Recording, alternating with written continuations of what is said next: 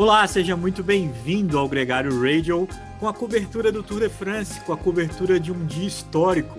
Hoje, na 13ª etapa da competição, Mark Cavendish igualou o recorde do Ed Merckx, 34 vitórias de etapa, aquilo que parecia inalcançável, aquilo que parecia impossível para o Mark Cavendish, veio com um trabalho primoroso da equipe, que aliás é o que melhor reflete esse momento do Cavendish, a excelente entrega da Doconic Quickstep por um resultado histórico, repito mais uma vez, quarta vitória de etapa dele nessa competição, um dia que não teve grandes impactos na classificação geral, mas que viveu a história. Aqui comigo para falar sobre isso, sempre ele, o craque Nicolas Sessler. Nicolas, 34 vitórias de etapa para o Mark Cavendish, cara. Fala, capitão. Fala, galera. É, para quem trucou e achou que ele não devia nem ir para o Tour de France, né? O cara vai e faz uma dessa, quatro vitórias já, claramente dominando os sprints. Eu tiro meu chapéu, cara. Eu, Malemal, tenho 34 dias de competição nos últimos uh, dois anos e pouco. Quanto mais 34 vitórias no Tour de France, né? É um monstro, Nicolas. A gente tem que respeitar, tem que bater palma. É óbvio que a comparação com o Merckx ela é só em números absolutos, é só especificamente no número de vitórias no Tour de France, mas o feito do Mark Cavendish e toda a forma como isso foi construído é muito legal poder acompanhar isso de perto, já torna essa edição do Tour de France muito especial. Ainda tem muita prova para acontecer, tem o Pogacar, tem o Nairo, tem muita coisa acontecendo nesse Tour de France muito movimentado, mas esse feito em si, e que, lembrando, não vem sozinho, vem de um grande trabalho de equipe, é muito empolgante. É, não, é muito. Essa comparação com o Merckx é muito legal, né? Mas é, é importante ressaltar que são gerações diferentes, momentos diferentes e tipos de ciclistas diferentes, né? Para quem é, não, talvez não tenha o conhecimento de quem foi o Ed Merckx, é um belga que veio em uma geração anterior e era o antigo detentor.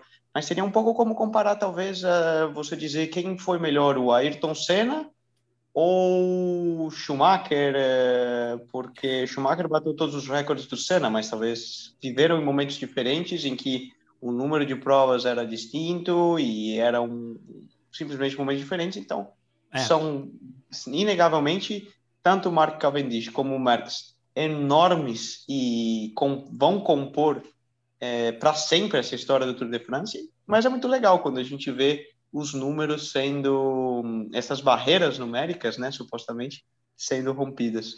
Pois é, essa era uma meta que parecia inatingível, o Cavendish foi lá e buscou. Acho que o Max tem muitos outros recordes, inclusive é o ciclista com mais vitórias profissionais. Tem uma muito boa que é: existem quatro temporadas que o mesmo ciclista venceu três monumentos. O Ed Merckx é o dono dessas quatro é, marcas, assim, ele é o único cara que ganhou né, ao menos duas vezes todos os monumentos, é, ganhou as três grandes voltas, é um cara muito monstruoso e que de nenhuma forma é afetado por esse momento muito especial que o Mark Cavendish vivenciou nessa temporada e nesse Tour de France. São 47 anos separando esse momento, Nicolas. Eu acho que isso é muito legal, porque o Max fez isso em 75. E hoje um ciclista conseguiu igualar essa marca. Mérito total do Cavendish e nenhuma comparação a mais, porque cada um é cada um. O que, que, você achou da etapa como um todo, Nicolas? Foi uma etapa muito mais movimentada do que a gente esperava, né? Teve uma fuga que não colocou em risco, mas o pelotão ficou muito ativo ali o tempo todo. Teve inclusive tombos, mais quatro ciclistas não largam amanhã, incluindo o Simon Yates, que é um cara que tem uma relevância aí no pelotão. Um pelotão muito nervoso nesse dia de transição, com 230 quilômetros nas pernas.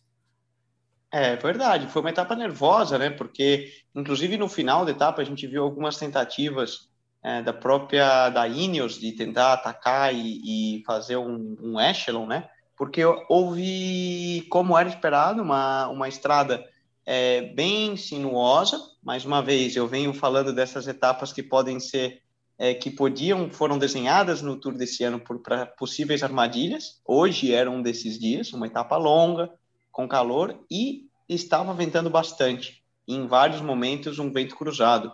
Então, a gente viu em, em diversos momentos no final da etapa que houvesse muita tensão, porque justamente algumas equipes estavam tentando é, aproveitar essa oportunidade em em algum falho na UAE com, contra o Pogacar, né? Então, quando a gente viu esse movimento da Ineos é, na tentativa de, às vezes, pegar, pegar um Pogacar desprevenido, você nunca sabe se você não tenta.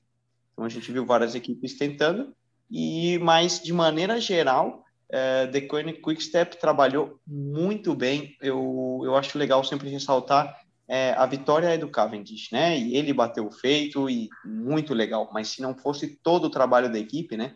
Vendo uma, uma análise aqui de um número, a, a equipe dele trabalhou na ponta do pelotão controlando a prova por mais de 60% do tempo da prova, né? O que demonstra a importância desse trabalho. Então, e muito legal também é, os diferentes roles, né? Diferentes funções que cada atleta tem em cada dia e que um atleta profissional por mais que ele seja o melhor do mundo, ele tem sempre um trabalho a ser feito, porque no final das contas você está sendo pago por aquilo. Então, mesmo que seja uma etapa que você não pode, você não vai fazer um bom resultado pessoal, você também deve estar trabalhando. Eu ressalto que muitas horas, nos últimos 40 quilômetros, a gente via a La Felipe na ponta do pelotão, tirando para manter o ritmo forte e controlar a prova, sabendo que o Cavendish depois podia trabalhar. E a La Felipe nada mais, nada menos do que o cara que ganhou a primeira etapa do Tour de France, atual vigente campeão do mundo, vestiu camisa amarela. É, o mais esperado é falar, pô, mas um superstar desse está trabalhando? Sim, um superstar desse também trabalha. Todo mundo trabalha, né, Nicolas? Hoje foi um dia difícil para eles com a queda do Tim Declerc. Tim Declerc chegou ali, é, o último colocado na etapa, é, sofreu com um acidente, é, esse mesmo acidente que tirou o Simon Yates da prova, e ele acabou chegando quase que no limite do tempo. Chegou a gerar uma expectativa se ele conseguiria chegar no tempo. Seria muito cruel se ele fosse cortado hoje na etapa que o Mark Cavendish ganhou. Mas além do Alaphilippe, a gente pode citar o Casper Asgreen, que faz um trabalho primoroso da entrada do quilômetro final. Ele é o cara que quase que impede a formação dos outros trens de disputa. Se tivesse alguma chance, tinha morrido ali. E o Morkov, que é o principal embalador que fez tanto sucesso com tantos nomes diferentes na Deconic Quick Step, o cara, o dinamarquês que é um monstro e chegou em segundo na etapa hoje, só para, vamos dizer assim, coroar esse grande momento e que não acabou, Nicolas, porque o Cavendish pode passar o Ed Merckx em número de vitórias do Tour de France, pode até acontecer isso muita, em Paris. Tem muito tudo pela frente, né, Leandrão? Meu? A gente está aqui falando, bateu, acabou, acabou. Ah, não, cara ainda tem uma semana muito dura pela frente. Vamos ver se ele chega La Champs-Élysées.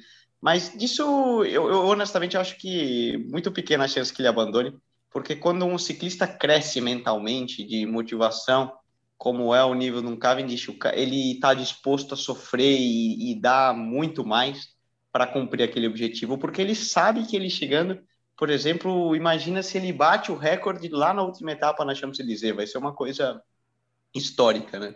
Nicolas, falando em ter muita emoção pra, pela frente, foi um dia muito duro para a UAE, para Pogacar também. Teve uma cena que impressiona, né? Que no, nos quilômetros finais ele andou sozinho ali na ponta, inclusive ficou com a cara no vento. Teve o tombo do Maika na etapa de hoje também. Essas etapas de, de montanha não tão duras assim no fim de semana podem expor ele mais um pouco ainda, né?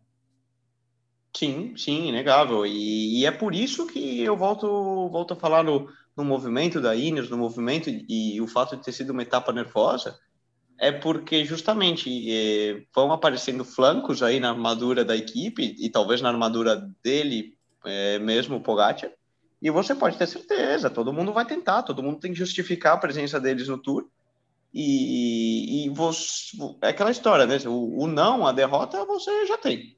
E então você tem que tentar, você tem que colocar o rival sob pressão e ser líder de uma prova, você tem que saber lidar, você tem que mostrar desde o início que você, você e sua equipe, né, estão é, prontos e, e preparados para lidar com essa pressão que, que conleva seu seu líder.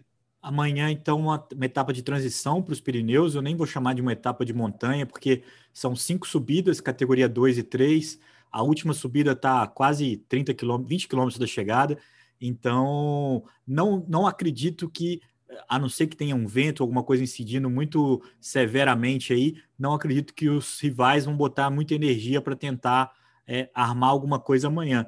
Mas aí no domingo, sim, já nos Pirineus, já no entrando ali em Andorra, a gente vai ter os movimentos mais severos nessa disputa. Eu queria só fazer um, comentário, porque a gente está acompanhando aí paralelamente as provas que estão acontecendo.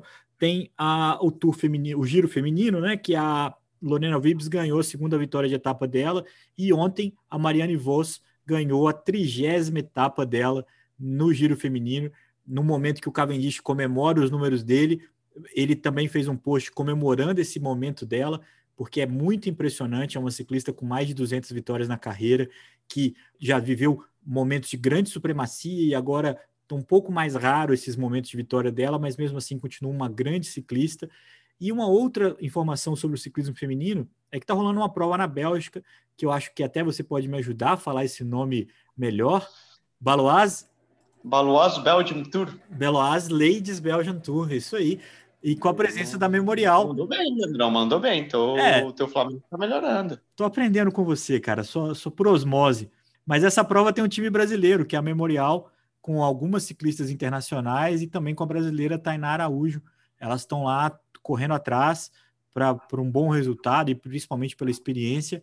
Rolou a segunda etapa, a gente continua acompanhando aí, então, para ver como a Memorial desempenha também lá na Europa, por uma torcida enorme por eles, que é um projeto que eu particularmente admiro muito. Que legal, sempre é bom, né? Ver, ver Brasil, ver nossa bandeirinha verde e amarela na Europa e na ponta do ciclismo é muito importante e, motiva muito. Vamos torcer para elas defenderem, defenderem bem e conseguirem fazer um bom resultado.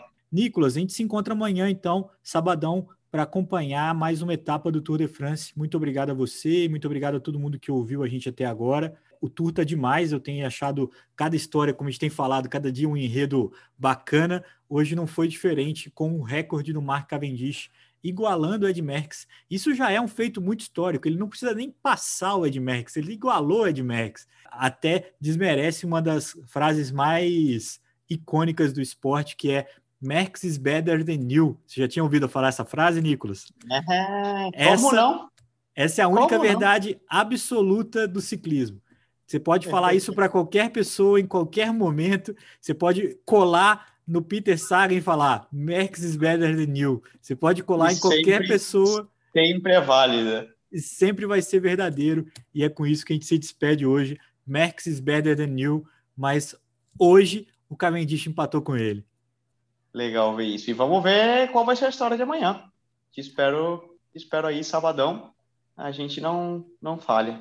A gente não falha, Nicolas. Já lembrando o nosso ouvinte que segunda-feira tem a resenha ao vivo com o Murilo Fischer e dessa vez com o Nicolas Sessler, que não vai fugir da raia. Não vou estar tá em fuga, não vou estar tá escapado, não tem prova nessa segunda. e eu vou estar tá ali na roda dos dois, que é sempre um grande prazer. E agora, enfim, tchau. Agora acabou. Chegamos ao final do programa. A gente se vê amanhã, Nicolas. Um abraço. Valeu, até amanhã, Leandrão.